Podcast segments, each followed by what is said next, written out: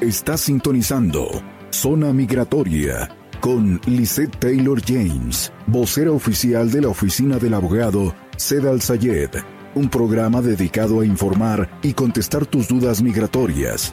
Visa U, ciudadanía, petición familiar, bagua, cancelación de deportación, perdones y más. Comenzamos. Amigos, estamos de regreso en show Zona Migratoria, transmitiendo en vivo para 106.5 FM, 1400 AM, la mejor. Un placer estar con ustedes el día de hoy. Tu amiga y servidora Lisette Taylor James de Sed Al Sayed Law Firm y estamos platicando de peticiones familiares, corregimientos de perdones 601A y también me han dicho que haga un saludo para Isleta. No sé dónde queda Isleta, pero saludos para todos ustedes, nuevos seguidores, por supuesto. Claro que sí, para toda mi gente de México. Saludos y recuerden, porque es bueno hacer el trámite a través de un abogado. Aquí se las voy a platicar. Todos los abogados tienen una licencia que los regula. O sea, no nos mandamos solos todo el tiempo, tenemos jefe, ¿ok? Y es bien importante saber que un abogado con licencia no puede hacer de las suyas nomás porque sí.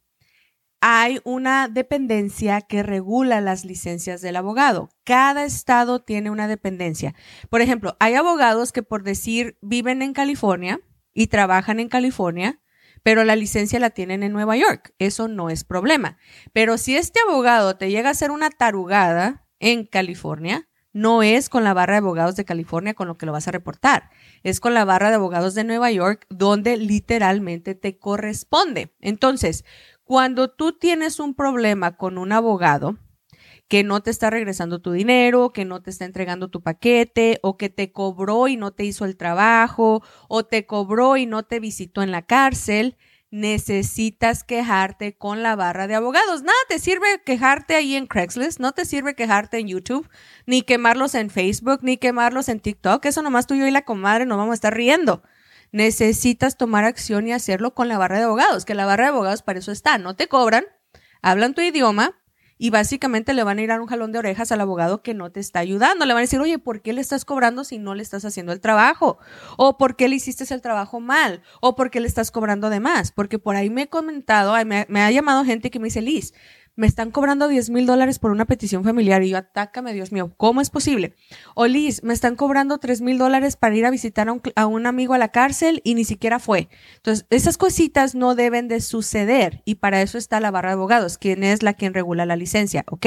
Ahora, cuando tú tienes un abogado con el que estás trabajando, si este abogado te echa a perder un caso legalmente hablando, cuando entra otro abogado al corregimiento y a intervenir por ti, inmigración toma eso en cuenta. ¿Ok? So, si tú estás contratando un abogado para que te haga un perdón 601A y cuando lo haces, el perdón, lo hicieron mal, no entregaron la información, te negaron por falta de, de detalles.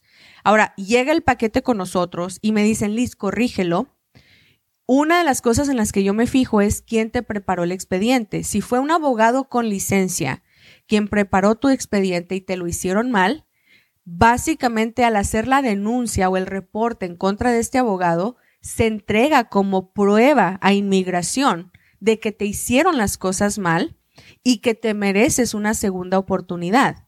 Esto lo miro también muy seguido con las visas U. Con la visa U, cuando tú eres un cliente indocumentado que es víctima de un delito en Estados Unidos y meten la aplicación de la visa U, pero no les hacen las huellas de interagencia, no les hacen el perdón, no les están haciendo bien el trámite, no le incluyeron a un derivativo y la gente está perdiendo tiempo y dinero, obviamente cuando estamos haciendo el corregimiento del caso, le explicamos al gobierno, mira, esta visa U se tramitó en el 2019 la persona tenía toda la fe de que había contratado a un bufete de abogados, pero lamentablemente no le hicieron bien el trabajo.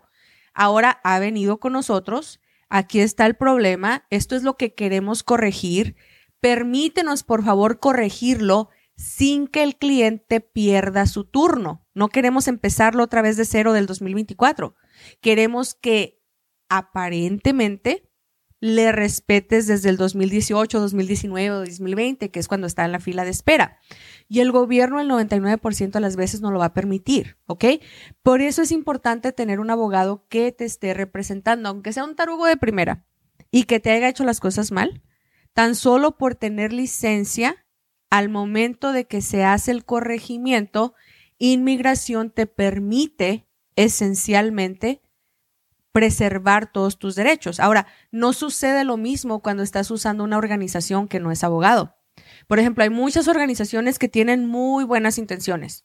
Hay como las, caridades católicas, están, por ejemplo, las caridades cristianas, están, por ejemplo, también ahí muchas, muchas instituciones que no cobran o que son sin fines de lucro, pero cometen errores. Aunque tengan las mejores intenciones del mundo, ¿ok? Cuando tú ya le llevas un expediente a un abogado que te lo hizo mal una institución, es más difícil convencer al Departamento de Inmigración que te dé una segunda oportunidad. No imposible, pero es más difícil. Entonces siempre se les aconseja que por favor hagan los trámites a través de un abogado. Acuérdense que los abogados tienen planes de pago, tienen oportunidades de apoyarlos, tienen oportunidades de tener seguimientos y cosa súper mega importante de recordarles, un expediente le corresponde al cliente no al abogado. No tienen ustedes idea de cuántas personas me llaman y me dicen, oiga, es que yo estoy haciendo una visa U y quiero que me ayude a ver si lo hicieron bien. Y le digo, a ver, mándeme su expediente y luego se me quedan viendo como que, pues el abogado nomás me dio recibos. No, el expediente es del cliente, no del abogado. Siempre te tienen que dar una réplica de tu expediente y no te tienen que cobrar por ella. Esta información la estás teniendo el día de hoy a través del show Zona Migratoria, patrocinados por Galavis Tires y Princesas Reales. Teléfono de oficina es el 602-277.